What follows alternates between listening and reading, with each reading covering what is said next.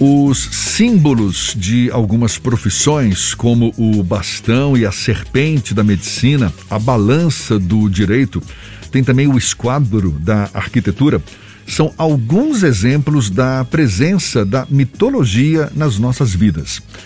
Com uma temática ampla sobre o legado da mitologia grega em relação à vida, ao trabalho, aos relacionamentos, o professor e escritor Roberto Ponciano vai ministrar um curso a partir de março para um público diverso e é com ele que a gente conversa agora. Nosso convidado aqui no Issa Bahia, um prazer tê-lo aqui conosco. Bom dia, professor. Bom dia a todos e todas que estão escutando o programa da, da Rádio à Tarde. É um prazer estar com vocês aqui.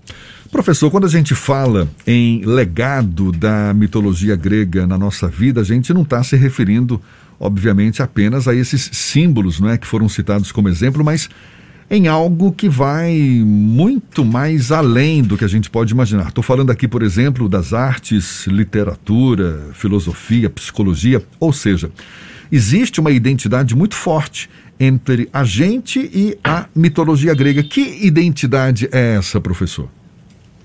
É constitutiva do pensamento ocidental e, por mais que o Brasil seja uma mescla, a gente tem a influência portuguesa, africana e a própria, que é autóctone, e, e a mitologia grega nos ensina a entender até a nossa própria mitologia, ela é fundante da nossa cultura.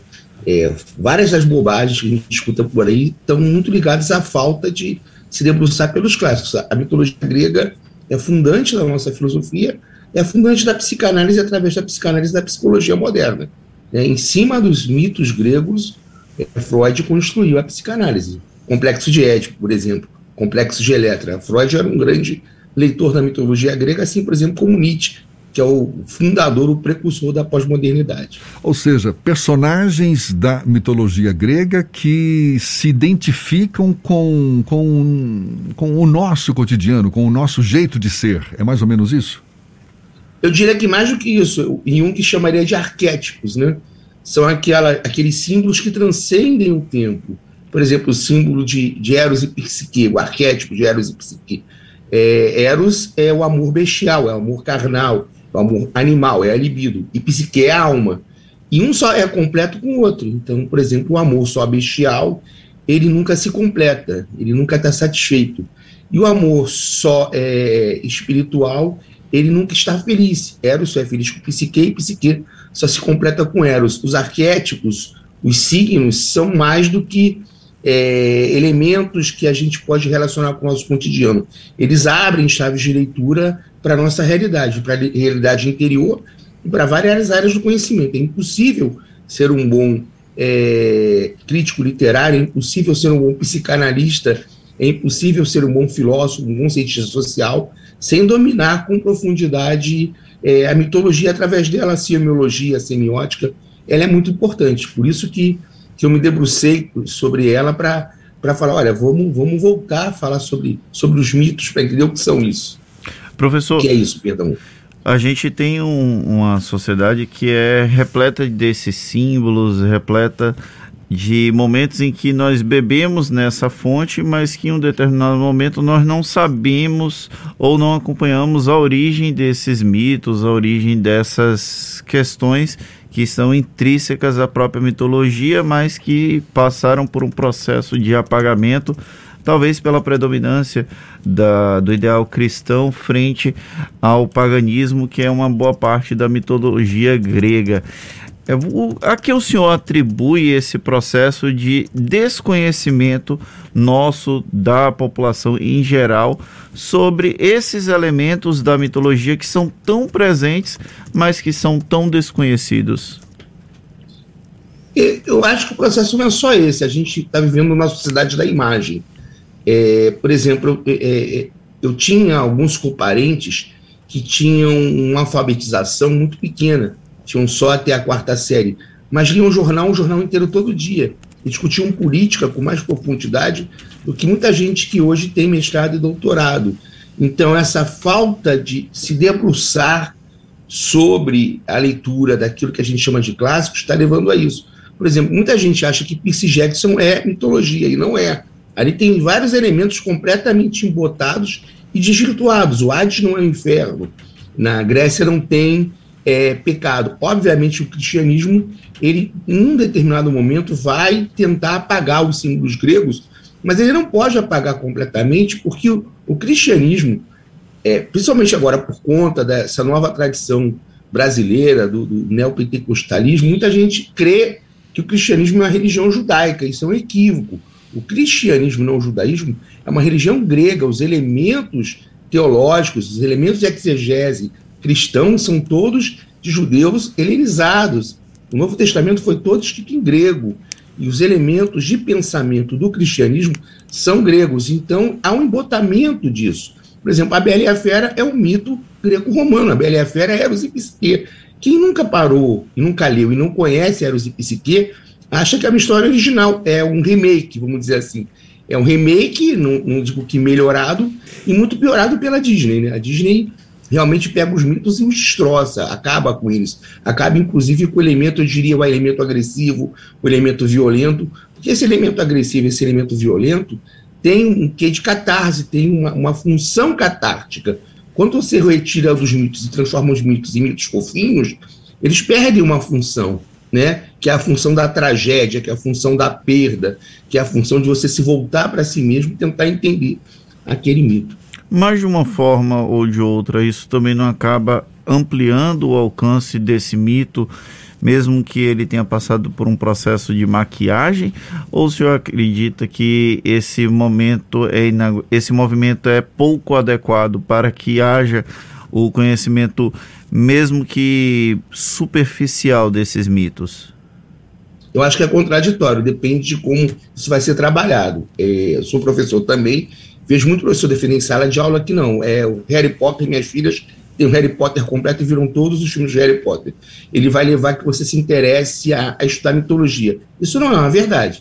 Pode ser uma iniciação ou pode ser que não. Ou pode levar que você se contente sempre com a versão reduzida. Vai depender de como isso é trabalhado. Efetivamente, os mitos vão continuar ali.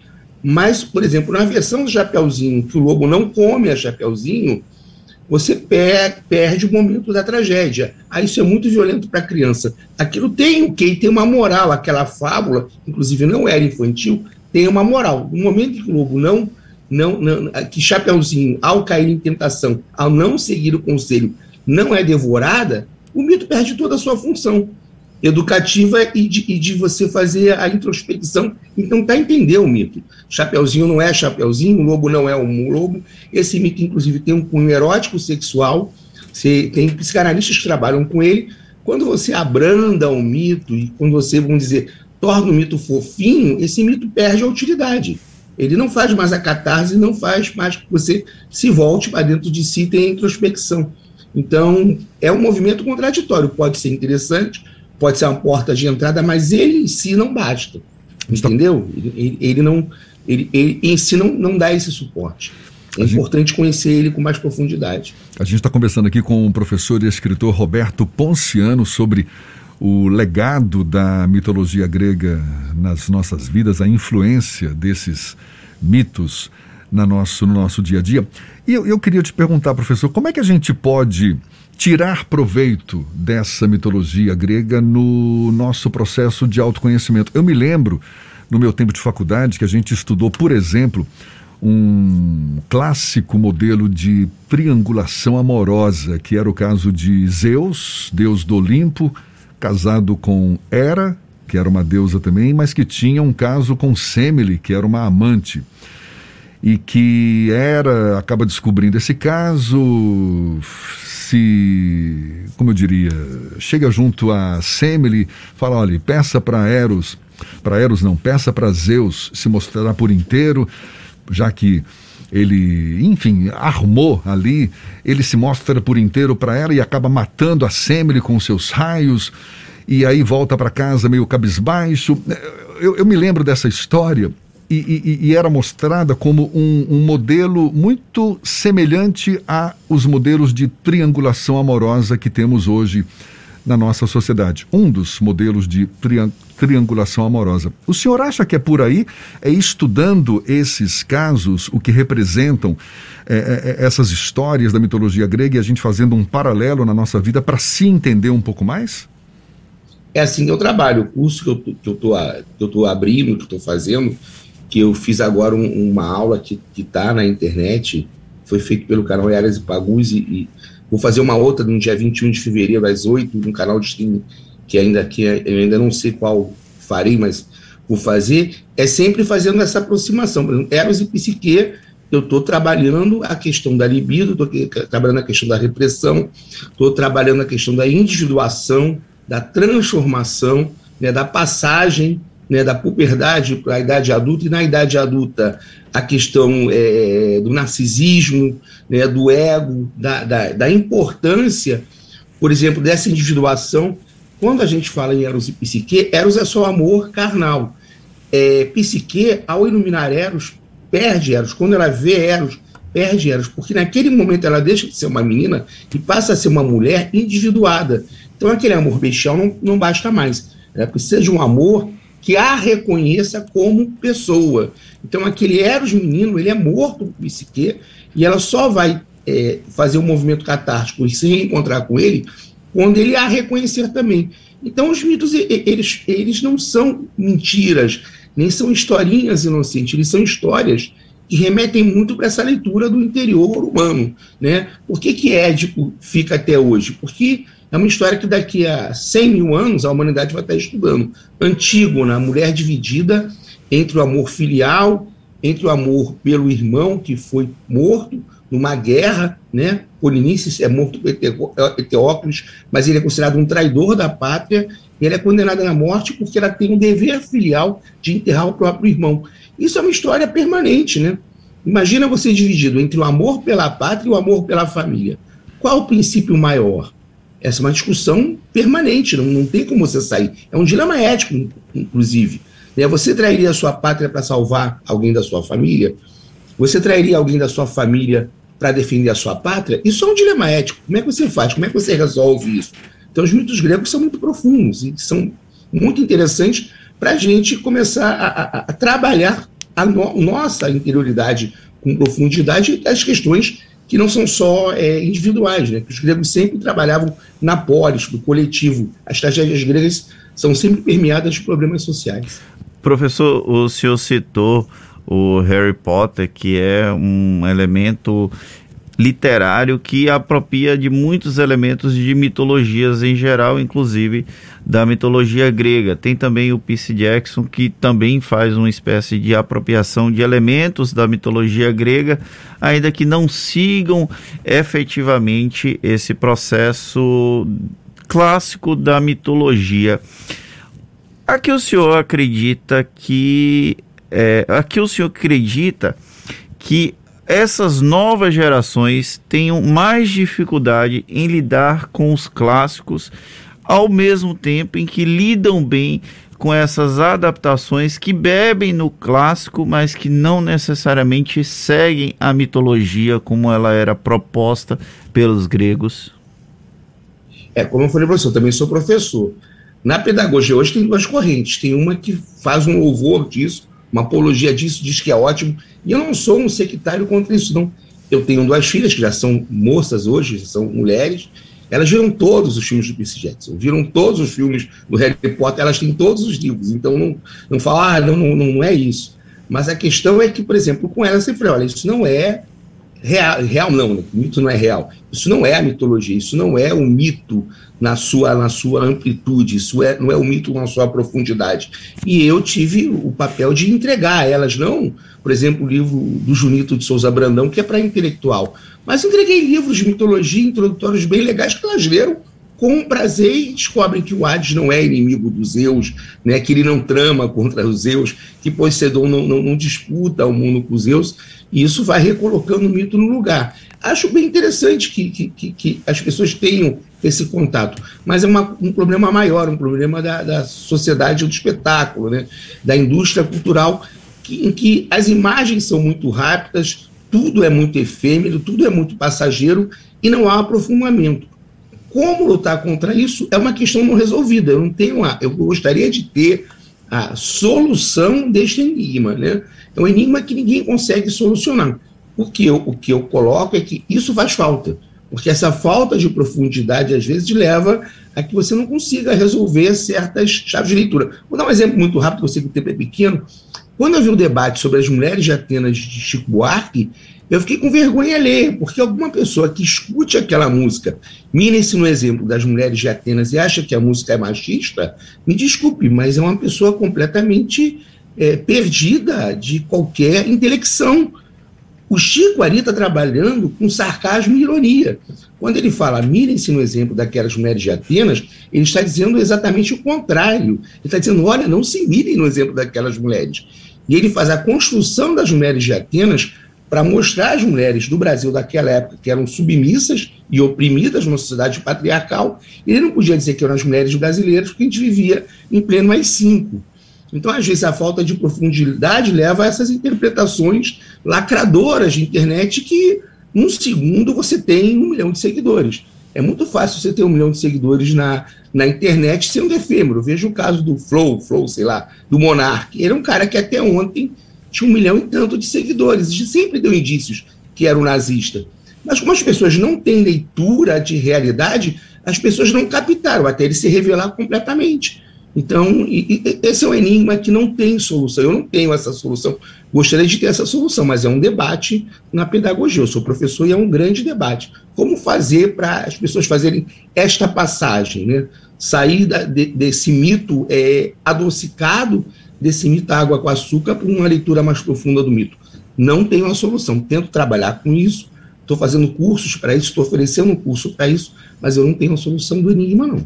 Professor, para a gente encerrar, inclusive, por favor, fale desse curso. Ele começa agora, dia 7 de março, curso de iniciação à mitologia grega e vai ser pela internet. Vai ser pela internet. É... Eu vou deixar aqui né, se vocês puderem depois passar também o meu contato, por favor. No YouTube, Instagram Facebook. No YouTube, Instagram e Facebook é arroba professor Roberto Ponciano, tudo junto, o R fica dobrado, né? Sim. Professor Roberto, então dobra o R. E no WhatsApp, no e-mail é professor Roberto Ponciano, arroba gmail.com. Aí vocês podem entrar em contato. Até o meu zap, não tem problema, eu sou do Rio 21 994027115, e é mais do que uma iniciação, tá? São 16 aulas.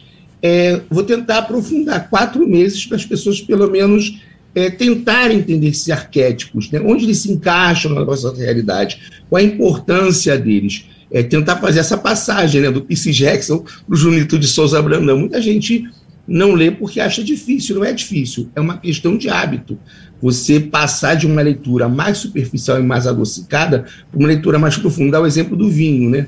É, eu só bebia vinho ruim, né? Até porque eu sou uma pessoa é, que vem de, de, de, uma de uma da Baixada Fluminense, uma família pobre, então tinha só acesso a, a, a sangue de boi. Quando eu comecei a, a, a tomar bom vinho, que os meus amigos traziam para mim, eu achava aquilo horroroso, um negócio amargo, batia na boca, falei, como é que vocês tomam isso? Hoje é o contrário, eu não consigo mais tomar o vinho adocicado, porque eu acho que aquilo é um resto, é um mosto. Então, mesmo não, não, não, tendo uma grana muito grande, eu vou lá e consigo pegar um vinho chileno, um vinho argentino a 30, a 40 reais, dependendo do mercado que tem aqui no Rio, e tomar um vinho bom. Assim também é, é na filosofia, na mitologia, né? Tem uma hora que você tem que fazer a passagem do Percy Jackson para ler, ler o Apuleio, né? Tem, agora eu tento fazer essa passagem. Tá certo, professor Roberto Ponciano, muito obrigado pela aula sobre mitologia grega. A gente reforça curso que começa agora, dia 7 de março, pela internet. Mais informações aí pelo arroba professor Roberto Ponciano. É um curso que vai durar de março a junho, portanto, quatro meses e sempre às segundas-feiras. Mais uma vez, professor e escritor Roberto Ponciano, muito é, obrigado. Pois não. Deixa eu só dar um aviso: ele vai ser às segundas-feiras, mas quem se inscreve ele fica gravado. Então ele pode assistir de manhã, de tarde, à noite, a hora que quiser. É a vantagem da internet. Maravilha. Mais uma vez, muito obrigado. Sucesso, um prazer e até uma próxima. Bom dia. Até uma próxima. Obrigado. E é mais uma conversa que vai estar disponível na íntegra, logo mais nos nossos canais no YouTube, Spotify, iTunes, Deezer e Instagram. Agora são 7h49 na tarde FM.